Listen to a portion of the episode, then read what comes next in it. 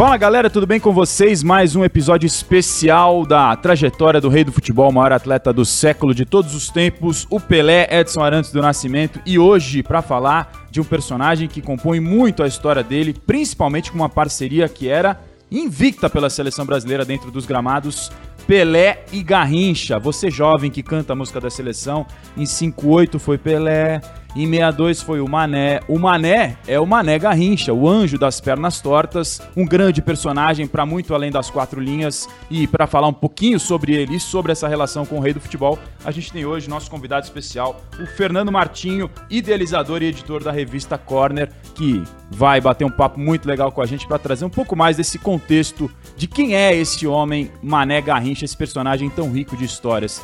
Tudo bem, Fernando? Prazer falar contigo. Tudo bem, Marcelo. Obrigado pelo convite. Muito legal estar aqui para falar de Manuel dos Santos, né, o anjo das pernas tortas, o Mané Garrincha, personagem que tem até um vínculo é, geográfico com a minha família, comigo. Eu já escrevi até sobre isso para a revista Panenca, revista espanhola. Ele que é natural de Pau Grande, que fica na raiz da serra ali no, na Baixada Fluminense. Eu sou de Petrópolis e, enfim, meu avô tem um jogo que jogou contra o tal do Mané, que ninguém dava muita bola, porque ele jogava de meia direita, segurava muito a bola, ninguém queria tocar a bola para ele. Depois ele vira ponta direita, quando ele sai do Serrano, lá de Petrópolis. Ele jogou pelo Serrano de Petrópolis quando novo, e ele vira ponta direita e o resto é história. Eu vi esse texto teu, se for um dos que você está se referindo, escrito em espanhol. Isso. E, e você fala sobre como ele começou nessa posição diferente. É um detalhe curioso para a gente começar é. esse nosso bate-papo. O Garrincha não era desde sempre aquele pontinha fumaça, né, que todo mundo conheceu depois. Exato, ele, ele se converte nisso, né? E aí, alguns, é, quando o filho é bonito, né, começa a aparecer pai por aí, mãe também. É, há quem diga ter feito isso, há, há diferentes versões de quem transformou o Mané em ponta direita. Mas ele era um meia-direita e, e, ninguém gostava de dar bola para ele porque ele prendia muita bola. Né? E ele acabava perdendo muitas bolas né, no meio de campo, e aí complicava. Então ele jogava no Serrano ainda como meia-direita, e meu avô era goleiro do Pedro do Rio, né? um clube, uma localidade lá de Petrópolis. É, para dar uma, uma precisão para quem não conhece Petrópolis, é muito próximo a Itaipava. Itaipava, sim, é uma localização já mais conhecida, até pela cerveja também, né? Então. É, Pedro do Rio era esse clube pelo qual meu, meu avô jogava, e meu avô contou essa história de que todo mundo reclamava desse mané, o mané, solta a bola, mané, solta a bola, mané. E eu contei um pouquinho dessa história nessa, nessa matéria para a revista Paneca. Que legal, uma ligação já então familiar com um personagem tão controverso, né, tão rico de histórias dentro e fora de campo. A gente fala com várias personalidades a respeito do Pelé, de quem conviveu direto e indiretamente. Quero te repetir essa pergunta que a gente já fez para várias outras pessoas. O que é a primeira coisa que vem à tua cabeça quando se fala em Pelé? Olha, é, é engraçado, né? Assim, é, seria Copa do Mundo, né? É, mas se a gente for analisar friamente, é, o Pelé é muito vinculado à Copa do Mundo, mas a Copa do Mundo não é tão vinculada ao Pelé.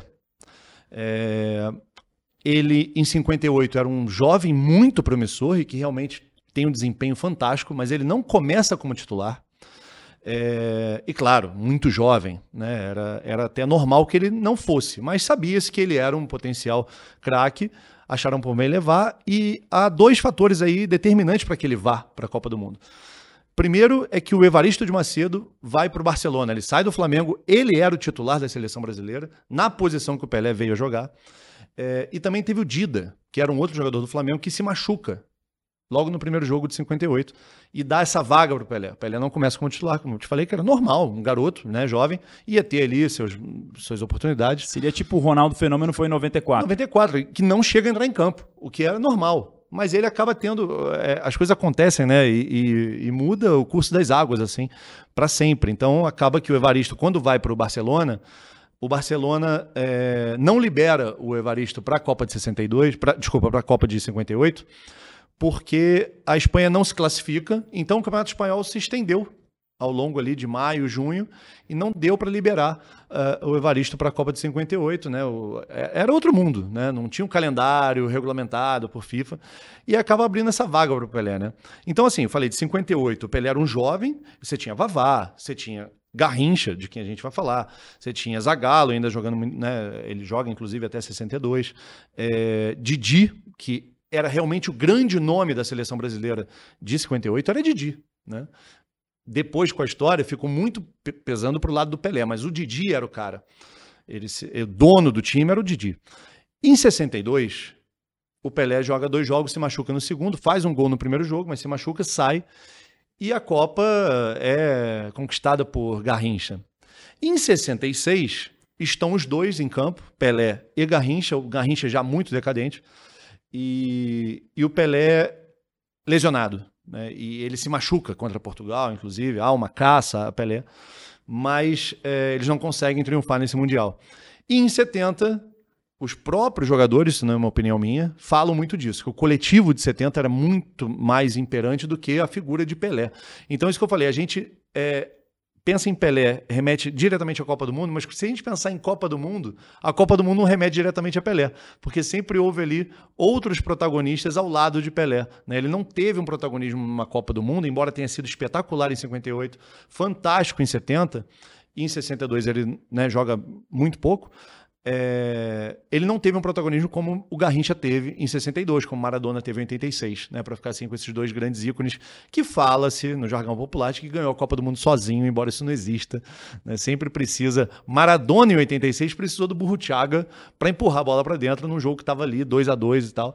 E o Messi não teve isso no Higuaín em 2014, por exemplo, né? E o Pelé, quando precisou, teve lá o Jairzinho para fazer gol para ele, né? Enfim, é, um, um grande craque sempre precisa ali de um outro para colocar a bola para dentro. Afinal de contas, futebol ainda é e continuará sempre sendo um esporte coletivo. São pelo menos 11 fóruns que entram e toda a estratégia que tem por trás. Talvez esse imaginário de conectar Pelé com Copa do Mundo esteja também muito ligado àquela imagem que é bem famosa do rei segurando as três taças de Copa do Mundo, uma foto que foi feita já depois que ele claro. parou de jogar e é mais recente nos nossos tempos das gerações atuais. É, você falou do que vem na tua cabeça quando se fala de Pelé e de Garrincha. O que, que vem na tua cabeça? Drible. Né? Acho que é o que. Claro, Botafogo, né? Maracanã, multidões e tal. A gente consegue lembrar de várias imagens do canal 100, né? que são essas imagens que ficaram é, é, para a posteridade, é, num ritmo de cinema, né? porque ele era filmado exatamente com câmeras de cinema, então tem uma, ela tem uma velocidade diferente. É, e a música, né? a trilha sonora, enfim. É, mas o drible, né? Garrincha era esse cara que parecia que o drible era mais importante do que qualquer outra coisa. Só que ele era muito objetivo. Ele fazia muitos gols. Os dribles dele geravam gols. Então não era só um fantasista, como se fala em outros lugares, né? não era só firula. Ele era um cara que decidia os jogos a partir dos dribles. Né? Era um futebol muito menos físico, que tinha mais espaço para ele fazer isso. Né? Agora, é, ele faz. Por que, que só existe um como ele? Né? É, é, e detalhe, né? com toda uma. É, uma ergonomia muito específica, né? muito, muito peculiar. Aquela foto dos médicos olhando para as pernas dele e as duas arqueadas para o mesmo lado, né? era uma coisa muito específica dele. Existem jogadores com as pernas arqueadas, mas elas fazem um arco, né? um para cada, um cada lado, e a dele não, eram os do, as duas arqueadas para o mesmo lado. Né? Ele era um jogador é, improvável. Ele não tinha condições é, é, atléticas para ser um jogador. Mas não, foi, foi um jogador brilhante. E aí, de novo, não é a minha opinião, mas é, Gerson, é, o próprio Jairzinho, é, outros companheiros de Botafogo falaram, Newton Santos, que maneira melhor que Pelé. São opiniões que eu já ouvi por aí. Tem clubismo nisso? Até tem, a gente sabe, né? Tem um pouco de é, coleguismo, né? Aquela coisa de ser mais amigo de um e menos de outro. É, mas o Eusébio era quem falava isso também. Que é, ele uma vez falou para o Pelé, falou assim: o melhor não é você nem eu, é aquele lá, o Mané. O Eusébio dizia isso. Eusébio foi contemporâneo do Pelé, estava é, em 66 nesse jogo que, o, que os dois jogaram, né? Acabou dando tendo o triunfo ali de Portugal, mas uh, Pelé sai machucado desse jogo, né? Como eu falei, ele sai carregado, inclusive, ele foi realmente caçado. Portugal era um baita time, mas pelo Santos o Pelé esmagou Eusébio, né? Quando, quando duelaram. É, mas tinha muito essa mística também, né? Por, quando eu falo de drible, drible é uma coisa que está muito no imaginário. Então acho que isso que acaba colocando é, Mané acima de Pelé para essas pessoas, né? Porque é uma coisa que a gente está falando de imaginação. A gente não está falando de objetividade, de números. De... O, o drible ele vai superar um gol na sua memória, na sua. Você imagina que você criança vendo aquele drible, é, aquilo vai te marcar mais. Aquele drible, repito, muito específico que só Garrincha sabia fazer. Todo mundo sabia que ele vai driblar para um lado, ele driblava, sempre passava do mesmo jeito. Isso para uma criança é muito mais fantástico, de, de repente um cara fazer três gols. É, o drible é lúdico, né? Ele mexe com o imaginário das pessoas. A gente levantou aqui os números dos confrontos épicos entre Santos e Botafogo. Foram 11 vezes em que os dois estiveram frente a frente, o Pelé pelo Santos, o Garrincha pelo Botafogo, com sete vitórias do Santos, o um empate, três vitórias do Botafogo pende mais para o lado do Santos, mas eram dois esquadrões que inclusive formavam a, a seleção brasileira dessa década. Sim. Era a base, praticamente quase os 11 titulares, mais da metade do time era formado pelos dois. É, agora, falando um pouco mais da personalidade dos dois fora do campo. O Pelé, a impressão que eu tenho, você pode corrigir e acrescentar, fique à vontade, é a impressão que a gente tem é que virou o rei e se acostumou a viver essa vida de popstar, de estar à frente dos holofotes, de ser um cara muito comercial, de, enfim, do business. O Garrincha é o inverso disso. Parecia que não queria estar nos holofotes, queria viver a vida de um Hellis mortal. Talvez seja dos gênios o mais mortal deles. E até eu vejo uma semelhança nisso com o Maradona, que vai ser assunto para um outro episódio nosso.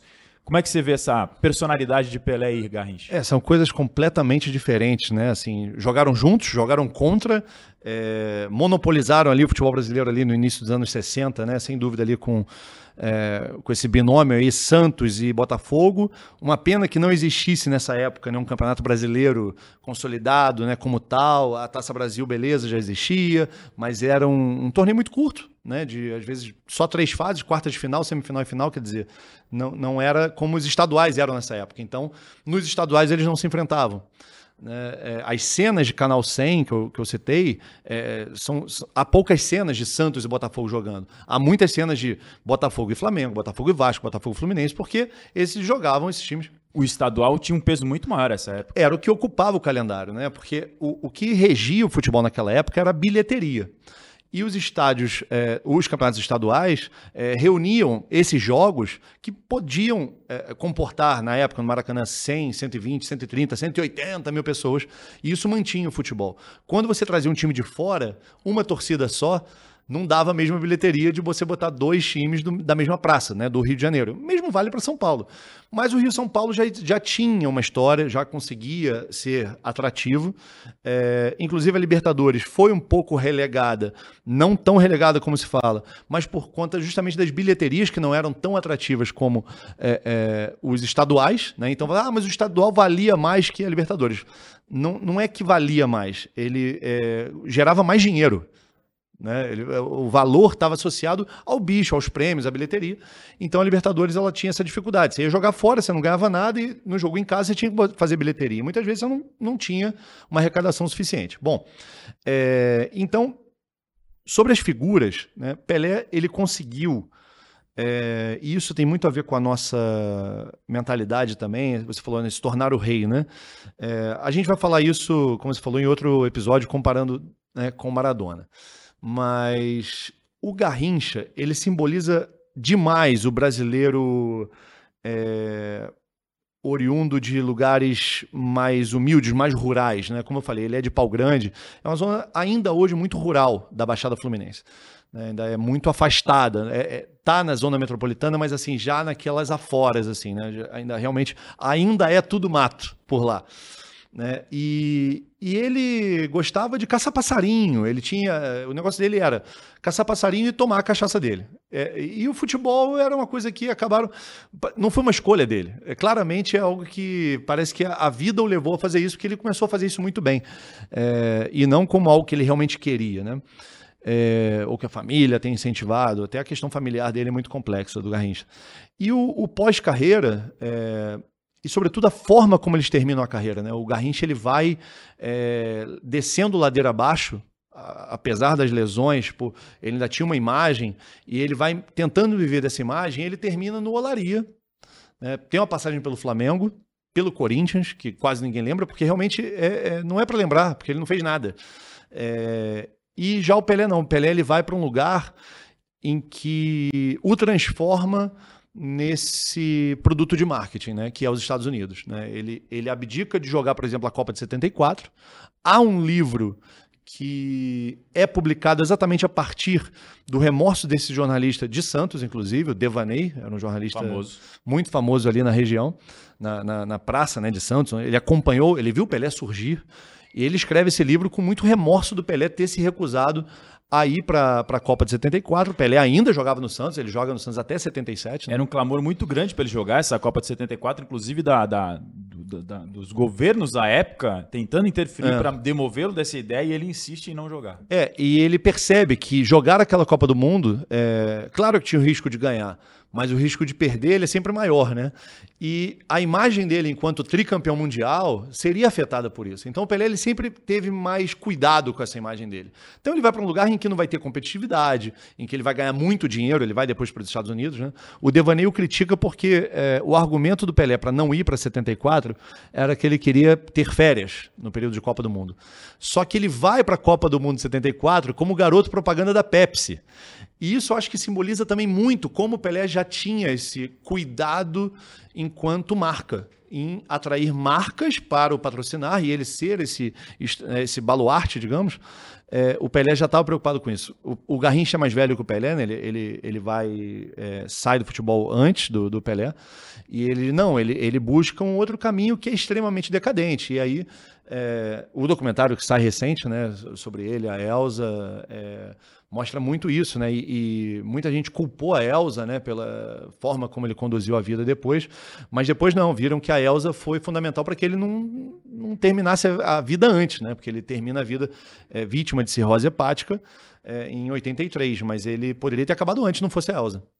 Uma loucura a gente pensar num atleta profissional de futebol que, claro, a gente sabe de histórias de jogadores que, que, que bebem, mas que termina a vida por um problema de saúde com, com o seu principal material de trabalho, que é o teu corpo, né? Então, claro. assim, o Garrincha era, era. As pessoas às vezes diferenciam muito, né? Atleta de futebol e jogador de futebol. Talvez o Garrincha é. simbolize isso muito bem, um jogador diferente de um atleta. É, enquanto que o, o Pelé ganha o título em 1981. É, o, o, prêmio foi deferido em 80, mas ele só recebe em 81, da, da revista 11, da, da França, de atleta do século. Né? E o Pelé ele tinha essa, essa virtude também, né? É, é, a capacidade física do Pelé era muito acima dos demais. E o que destoava no Garrincha não era a capacidade física, sim a capacidade técnica, a capacidade lúdica, essa capacidade de fazer as multidões sorrirem, né? E, e então eu, são duas figuras completamente diferentes, mas que puderam estar juntas, né, e frente a frente, e afortunados aqueles que puderam vivenciar isso, né? Deve ter sido espetacular é, na seleção brasileira e também ver os duelos no Maracanã entre Santos e Botafogo. Sem dúvida nenhuma, quem vivenciou isso vai contar para sempre a história, porque é o tipo da coisa que tem, não tem muita registro, não tem muito registro é, audiovisual, como a gente tem acesso agora nos tempos modernos. Não, e detalhe, são poucos os que ainda podem contar, né? Porque quem viveu isso já está assim caminhando aí para o final da vida, porque o tempo é inerente a todos nós, né? Tipo, não dá para viver para sempre, né? Então são poucos os que realmente vivenciaram isso e que ainda podem contar isso com muita lucidez. O tempo passa e não para de jeito nenhum para ninguém. Ainda não descobriram essa forma de máquina do tempo. Acho que vai demorar um pouquinho também. Talvez, quem sabe, no futuro, quando alguém estiver ouvindo esse podcast, já tenha descoberto. É, a gente lembra do, do Pelé e do Garrincha, você lembrou bem, pontuou bem na época que um começa, um jovem em 58, o Garrincha já é um pouco mais velho, né? Essa diferença de gerações entre eles nunca o, o, distanciou essa parceria dentro de campo que se encaixou muito bem, principalmente na seleção brasileira. 40 jogos jogando juntos e sem derrotas com os dois dentro de campo. É, claro, é o que eu falei, né? Imagina se a gente pudesse reunir na mesma seleção ou no mesmo clube, Messi e Cristiano Ronaldo quantos jogos eles teriam perdido, né? Os dois juntos, né? É, é, eles é, frente a frente, né? Era uma, uma coisa fantástica de ver, mas quis o destino que um fosse português, o outro argentino, é, que não tivessem também seleções tão à altura né, do seu futebol, mas esses dois puderam jogar juntos, né? Então é, é muito fantástico isso ter acontecido é, naquele momento ali, né? O Garrincha, como a gente está falando, é né? um pouco mais velho, o Pelé ali surgindo, e isso também faz a diferença, né? Como eu falei, o Evaristo vai para o Barcelona, o Dida, que era o camisa 10 do Flamengo, se machuca, abre espaço para o Pelé, mas não é que só abre espaço. Ele tinha do lado Garrincha, ele tinha do lado Didi, ele tinha do lado Zagallo. Então isso é fundamental. Imagina se o Messi tivesse sido campeão mundial em 2006, né? O tamanho do Messi hoje. faltou para o Messi ter o Garrincha do lado, ter o Didi no meio de campo, entende? Então isso também muda tudo. É diferente você surgir enquanto Pelé num time que já tem Garrincha.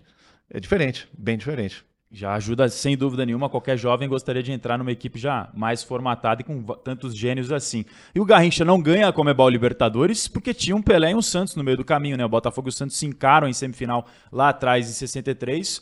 O Santos leva a melhor e acaba sendo campeão, inclusive é o primeiro brasileiro campeão da Comebol Libertadores. Mas como você falou, na época financeiramente não era algo tão atrativo deixa de disputar várias vezes as edições para excursionar fora do país aquele Santos que era conhecido como o maior espetáculo da Terra. É, é. Mas o Garrincha também poderia ter sido campeão da Libertadores, só que do outro lado tinha o Santos. Né? Exatamente. É, é, o, o que acontecia era, normalmente é isso, né? Você tem do outro lado alguém que também merece ganhar, né? É... Agora, é, é, é, verdade que houve, o Santos especialmente fez isso, né, de não disputar uma Libertadores para excursionar, mas o Santos também perde em 64 para o Independente que vinha viria a ser campeão. É, o Santos começa na semifinal e perde essa semifinal, né, a Libertadores era 5, você começava enquanto campeão na fase mais avançada e, e perde-se. É, eu só tenho um pouco de cuidado com essa coisa de ah, os brasileiros não queriam disputar, deixavam de disputar. Sim, as discussões eram mais rentáveis, eram rentáveis, mas tanto era importante que o Santos ganhou duas, perde a seguinte para o Independente que via ser campeão e tal, não é que, ah, perdeu porque não quis, né? Do outro lado também tinha quem queria ganhar e, e, e jogava, e depois veio uma, uma, série de, de outros o Palmeiras de 68, né? o Palmeiras que também duela. A, a gente está falando de Garrincha e Pelé, mas a gente teve que lembrar que também teve Ademir contra Pelé. Né? E, e, o jejum do Corinthians, né? ficar tanto tempo sem ganhar do Santos. E é, é, era uma, uma época dourada do futebol brasileiro, assim, mas que tinha esse reinado né? do Santos ainda se, se impondo diante, inclusive, do, do Botafogo de Garrincha. É, que a gente estava falando sobre Libertadores. Né? Então, o, o Santos é bicampeão da Libertadores, então qual time é bicampeão que não, não dá importância para a competição? Isso não existe. Né? Uma, uma, uma narrativa que não, não se sustenta. Ah, não dava bola para Libertadores, mas pô, você chega em, em duas finais e ganha, é, é, muita soberba, né? Achar isso também, né? Tudo, por mais que você tenha Pelé, tudo, para jogar, você tem que, para ganhar, você tem que ir lá e jogar. Sem dúvida nenhuma, tem que. Ainda mais contra o Boca Juniors, uma decisão claro. como foi o primeiro time que conseguiu, né? É, bater aquele Boca Juniors na bomboneira e por tantos e tantos anos era o único, até pouquíssimo tempo atrás, há não muito tempo atrás. Agora os brasileiros já conseguem ter um desempenho um pouco melhor diante desse Boca na mística bomboneira. A gente lembrando a história do Pelé e Garrincha juntos na seleção brasileira, fazem um primeiro amistoso contra a Bulgária no Pacaembu em 58, mas o primeiro jogo de Copa do Mundo é só na terceira partida da Copa do Mundo de 58 contra Isso. a Rússia. E aí tem três minutos daquela partida que são descritos pelo jornalista Gabriel Ranot como os melhores três minutos que o futebol já presenciou. Porque é uma blitz que o Brasil faz, duas bolas na trave e na sequência sai o primeiro gol, numa escalação que foi cercada de mistério, se escondeu Feola, a escalação do Brasil, quem que vai jogar. E aí o Garrincha entra de surpresa na equipe. Mas esses três minutos tão saborosos, tão incríveis, já ouviu falar muito a respeito disso, dessa primeira, dessa primeira exibição para o mundo, praticamente, dessa dupla que viria a assombrar nas Copas? É, primeiro que a Copa do Mundo, até eu diria uh, anos 90, né, anos 1990 ali, ela tinha essa, esse poder né, de apresentar ao mundo quem eram os melhores do mundo. Né? Hoje a gente já sabe quem é melhor, o melhor do mundo, tal, sem precisar da Copa do Mundo.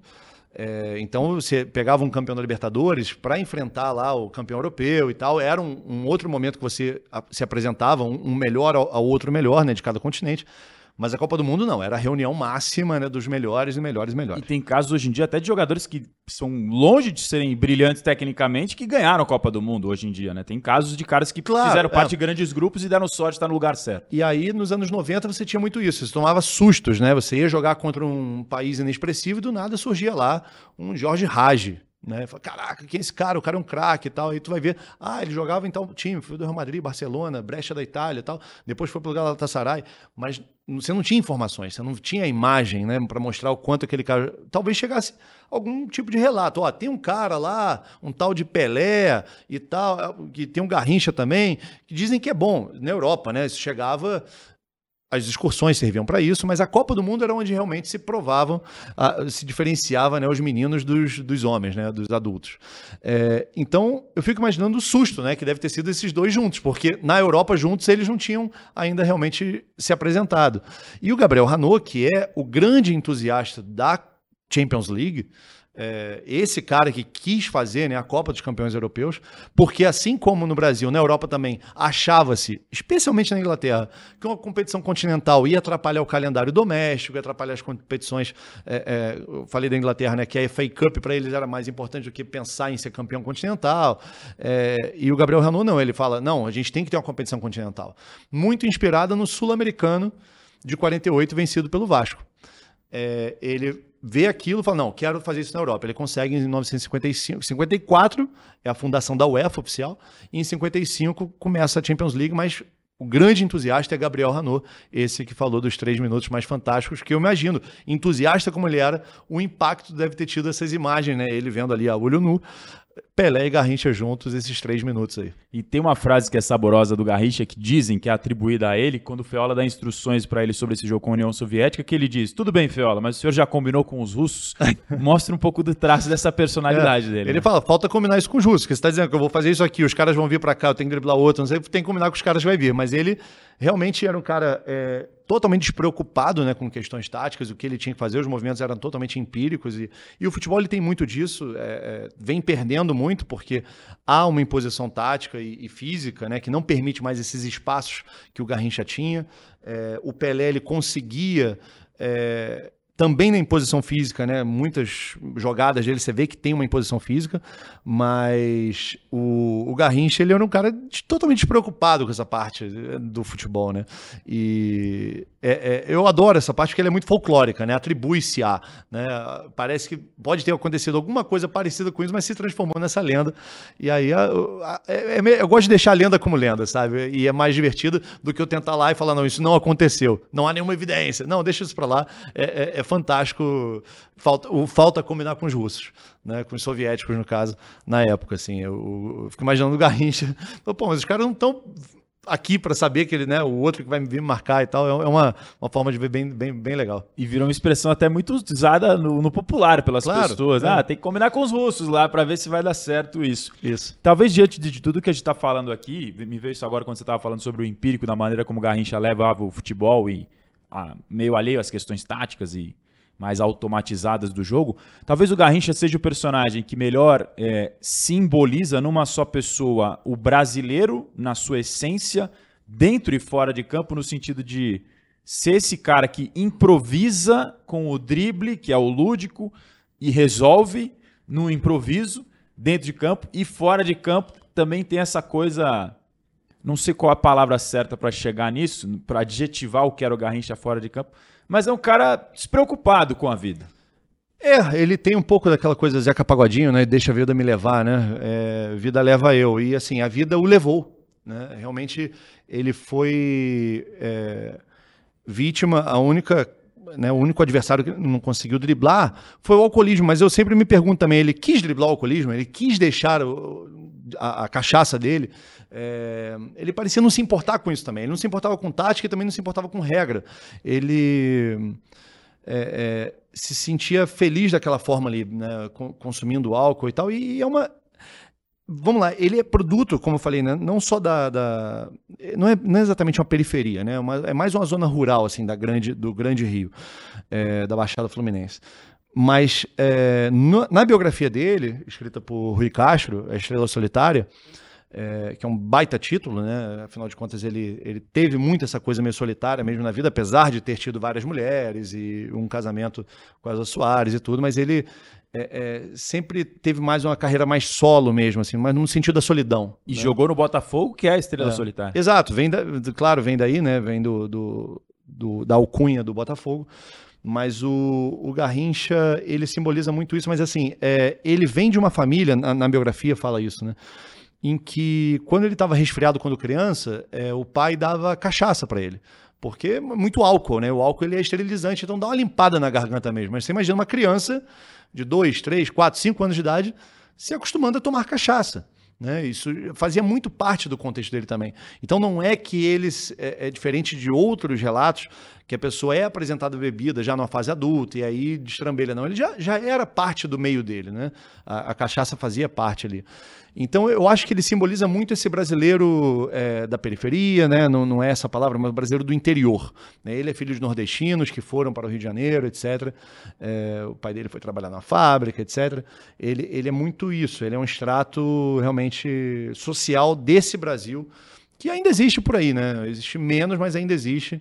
É, mas, sobretudo, nos anos 50 ali, que é quando ele surge no futebol, é, é, era muito emblemático do Brasil, muito simbólico longe do, das câmeras, dos holofotes, da tecnologia que a gente está acostumado nas grandes metrópoles. Sem dúvida existe esse Brasil aí da zona rural que você está falando, da, dos, dos, idos de Garrincha lá atrás. Sim, sem dúvida. É, você diria que, do ponto de vista de personalidade, de ser humano, o Garrincha se aproxima mais do Maradona do que do Pelé? Não, acho que são, são três coisas muito diferentes. Assim, é, é claro, né, que a, a, os vícios nos levam a, a compará-los com, com Maradona. O Maradona é, sempre foi um cara sem limites, né? É, parecia também despreocupado, mas é, ele foi obrigado né, a, a, a, segurar, a conter. Mas são coisas muito diferentes. O Maradona é extremamente midiático, um cara que sabia falar com a câmera. As entrevistas que existem do Garrincha são constrangedoras. Ah, é? Ele não sabe falar. Ele não, não é, é lembra muito mais o Rivaldo. Introspectivo. Para usar uma figura mais recente que as pessoas conhecem. Que não sabe olhar para uma câmera. Que não quando sabe é, se portar. Quando é perguntado, olha para baixo. Né? O Garrincha sempre foi muito assim, um cara que não, não falava. E já o Maradona não. O Maradona sabia. Ele sabia que tinha uma câmera é aí, que ele se abria e falava e gostava de abusar das palavras. Né? Sempre foi um, um frasista, o Maradona. O, o, Garrincha não, o Garrincha você não pega frases né, soltas assim, exceto a falta combinar com os russos, que, como eu falei, virou folclore, mas o, o, são coisas muito diferentes. assim Maradona, Garrincha, Pelé, realmente acho que não, não, não tem muito paralelo aí possível. Você me deu um gancho legal, então, porque falando, citando o Rivaldo em relação à personalidade que mais se assemelha com o Garrincha. Dá para dizer então que o Garrincha é um dos casos, assim como o Rivaldo, muito futebol, pouca mídia? Pouca mídia, muito futebol? Olha, se a gente vai falando de Rivaldo, eu, eu vou. Eu, é que Garrincha tem outras questões para colocar nessa conta, mas assim, o Rivaldo, é, não dá para dizer. Beleza, pouca mídia, ok, concordo. É, mas não dá para dizer que ele não foi reconhecido.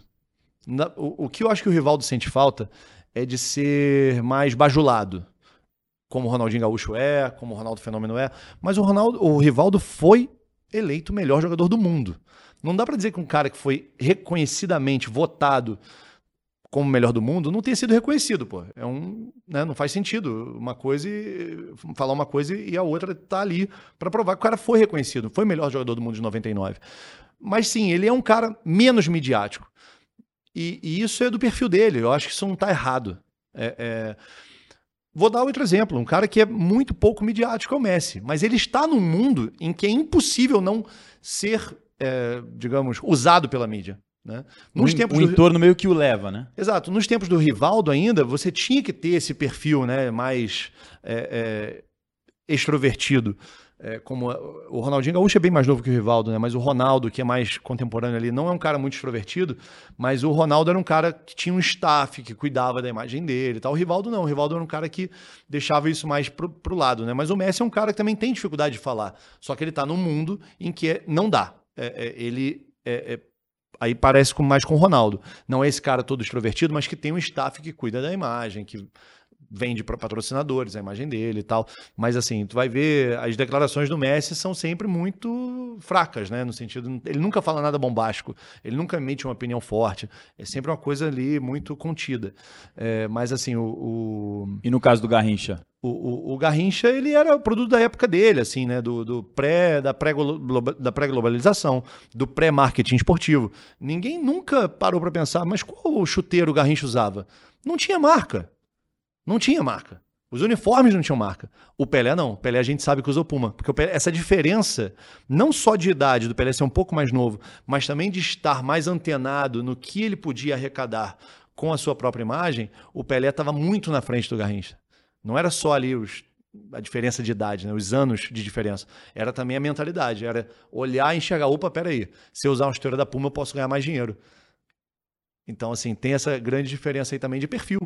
E isso é curioso, porque um é mais velho do que o outro, então, tese, quem é mais velho pode ter entre tá, aspas. Tá na frente. É, é. Mais, mais, mais experiência. Mas talvez entre um pouco do que você falou do produto do meio em que cada um foi concebido. Um numa zona rural, outro já vindo do interior, mas já para um clube muito cedo, já iniciando muito cedo, já desde jovem no Santos. E aí talvez, não sei de que maneira você acha que a cabeça de cada um abriu para esses lados que mudou tanto, né? Porque você falou perfeito, são caminhos completamente diferentes. É, como eu falei, o, o, Pelé estava muito preocupado, por exemplo, em cuidar a imagem dele enquanto já quase ex-jogador, em não jogar uma Copa do Mundo, para não, não, não terminar a história, a biografia dele esportiva como quem perdeu uma Copa do Mundo jogando. É, e o Garrincha, a gente nem lembra como foi parando. Né? Então, são preocupações completamente diferentes com a própria carreira. Como eu falei, o que o, isso está na biografia do Rui Castro, né?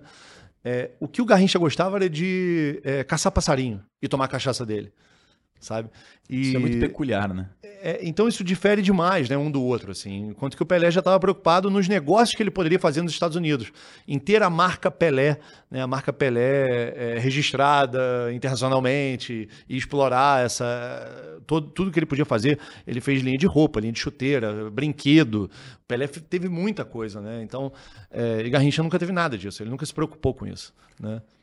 A, a, a, gente lembra das Copas de 58, como você lembrou, o, o Pelé explode ali para o mundo do futebol. A de 62 fica conhecido como a Copa do Garrincha e a de 66 ali é o, o limite ali da dupla, né? É, se tivesse que definir cada uma dessas Copas que são tão fortes no imaginário do torcedor, lembrando lá atrás desse tempo, a de 58 é mais a Copa do Pelé, a de 62 é mais a Copa do Mané e a de 66 é o o limiar ali, é o que delimita o que, que vem pela frente depois, porque todo mundo fica esperando mais e não vai ter mais. Não, é, não vai ter mais. O Garrincha já, já em 66 já estava apresentando, tanto que o Botafogo é campeão da Taça Brasil em 68 sem Pelé. Desculpa, sem Garrincha, sem Mané. É, então o Garrincha em 66 ele já estava decadente, estava jogando mais pelo nome. É, mas eu, eu, é curioso, né, que eu falo isso, né? O, o, o, Brasil ganhou Copas do Mundo com e sem o Pelé.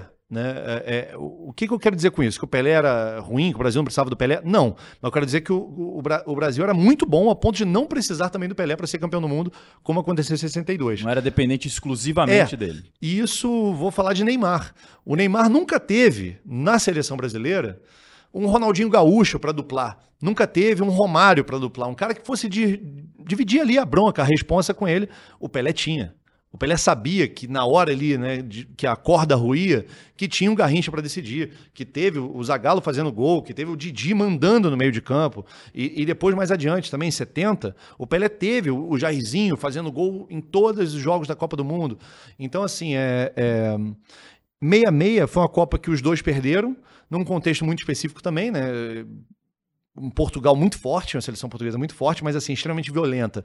E os dois é, um já numa fase decadente e o Pelé machucado. As lesões até perseguiram bastante o Pelé. Ele era, ele era todo craque é perseguido, né? Quem fica muito tempo com a bola e se tu for bom ainda mais, né? Tu vai apanhar mais. No caso é, do Garrincha também, porque é o cara do é, drible, é, né? É do jogo.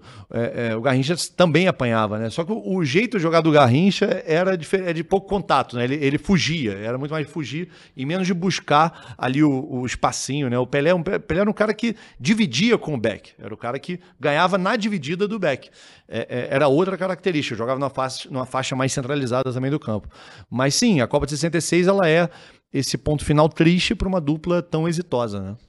A gente conversou já com algumas pessoas sobre o contexto social da época do Pelé, da ascensão, de como a imagem dele representou para os negros e representa até hoje de um ícone que mudou talvez boa parte da percepção do, do mundo, da sociedade, que a, a época o negro era muito mais marginalizado e ele virou um ícone de excelência a ponto de virar adjetivo de se você é bom, você é o Pelé naquilo que você faz.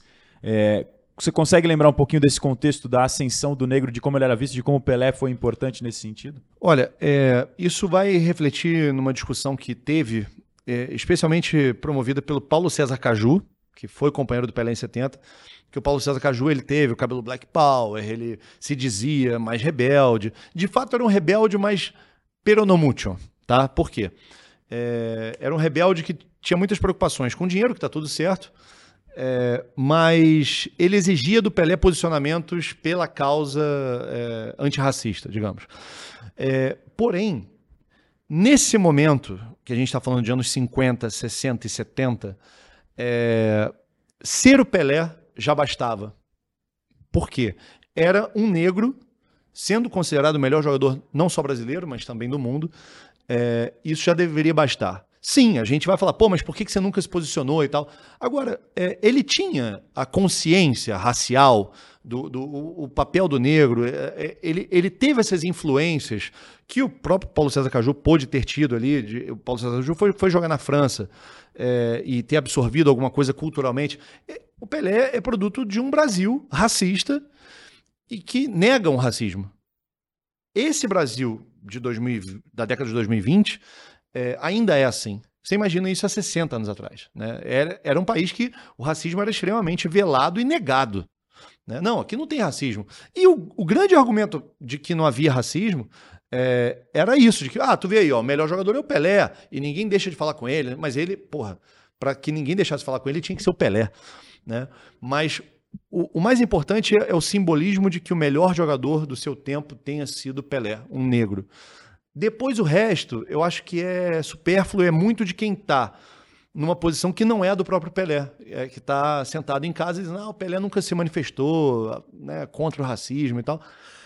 Mas tá bom, acho que só o Pelé ter sido Pelé, acho que já, já bastou muito assim para mostrar que um negro pode ser tão bom quanto, e melhor ainda, muito mais no caso de Pelé, do que um branco né, jogando futebol. A gente sabe que o futebol é um esporte classista na sua origem, extremamente elitista, é, aristocrático, e que os negros tiveram dificuldade para entrar no início.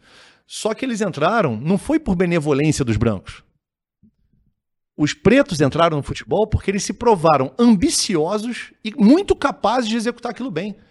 Então, é uma causa muito mais que. É, é, não é humanitária a, a, inserção do negro, ela é de luta, ela é de eu vou ocupar esse espaço. Que agora nos anos 2010 em diante, a gente começou a ver a luta por espaço das mulheres. É, mas o Pelé não foi o primeiro grande negro do futebol brasileiro. É, antes dele teve né, o, o, Fausto dos Santos, que o, Maravilha Negra, que encantou né, o, Uruguai, inclusive lá na Copa do Mundo Uruguai. É, vai para o Barcelona nos anos 30, inclusive, o Fausto.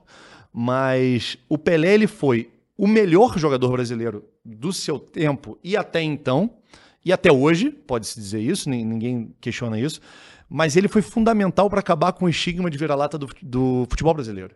Falar assim, ah, a gente é subdesenvolvido, a gente é, sabe, menos. Porque ele estava lá nas conquistas que são tão importantes para o imaginário e para a autoestima do brasileiro. A importância de uma Copa do Mundo para um brasileiro, ela é desproporcional com outros países, assim, com outras culturas. Assim, a gente é, é extremamente refém, a gente depende dessa, dessas Copas do Mundo, das conquistas da Copa do Mundo para nos, nos prevalecermos enquanto cidadãos. Assim. Ninguém vai chegar no exterior e falar assim: ah, a universidade brasileira é pioneira nisso. Não, para falar, eu, pentacampeão.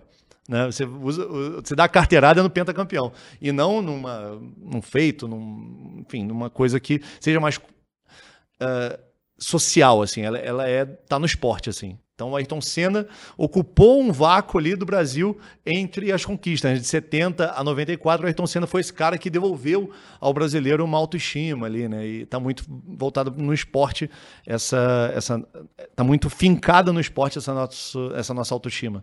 É a carteirada da, das cinco Copas e do Pelé também, porque é a primeira coisa é, quase Pelé, que é a associação imediata, né? O Pelé, o Pelé vai ali, né? Sinônimo de Brasil quase, fora daqui. É, o, o Marcos Uchoa que fala isso, que ele fala que o passaporte brasileiro ele tinha que ser é, verde e amarelo.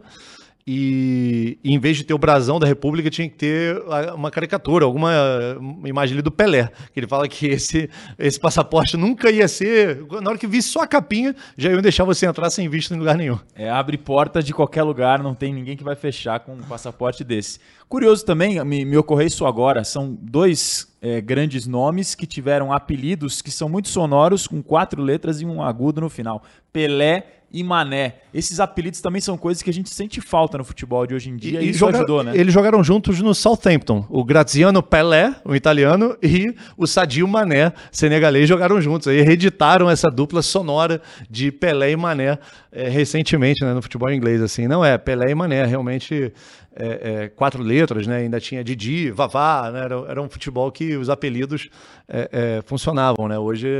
e- é, mas é engraçado, não é que o, brasile- o futebol brasileiro era sempre de apelidos. Tinha muito apelido também, mas tinha Newton, Santos, né? Você tinha nomes, né? Arthur Frederich. Você tinha nomes e sobrenomes, e sobrenomes às vezes europeus e tal. É, mas também era muito comum o Pelé, o Zico, né? E cadê o Zico de hoje? Não tem. né? Você vai ver sempre nome e sobrenome. É, Neymar Júnior. Até falo, não tem que ser Neymar Júnior. O, o pai dele que tem que ser Neymar, Ne- Neymar pai. E, ele é o Neymar, pô, né? Mas é Neymar Júnior, é, sabe? Nome e sobrenome. Thiago Silva. É, é isso, né? Mudou muito, assim. Mas realmente Mané e Pelé é, é, ficou pra rima ainda, né? Nome composto hoje em dia tá na moda no futebol brasileiro. É. Fernando, quero que te agradecer demais por esse nosso primeiro papo sobre a relação Garrincha-Pelé. Fique à vontade se você quiser trazer mais alguma contribuição, mas o papo já foi muito legal e já te agradeço de cara. Não, maravilha. Sobre Pelé e Mané, é, falamos bastante, dá pra falar mais, dá pra imaginar como seria isso num videogame, né? Falar aí pra jovens, assim, né? É, fico imaginando como seria, né? O- Se bem que tem no futebol virtual, perdão te interromper, tem os Legends, né? Que você É. Tem os Legends, é, Eu não sei se exatamente. o Garrincha tem, boa pergunta. Pois é, o Maradona eu sei que teve, teve até uma discussão contratual, Tem, não sei o Maradona, quê. é É. Maradona eu sei que tem. É, mas pra gente, né, que são já lendários, imagina pra uma molecada hoje, né, que conhece futebol a partir do videogame, né? Então deve ser algo realmente muito fantástico. Mas é isso, prazer todo meu, Marcelo, e até a próxima. Grande prazer ter o Fernando com a gente aqui. Espero que vocês tenham gostado desse episódio especial sobre o rei do futebol na relação com o Mané Garrincha. Um beijo, um abraço, um aperto de mão e até a próxima.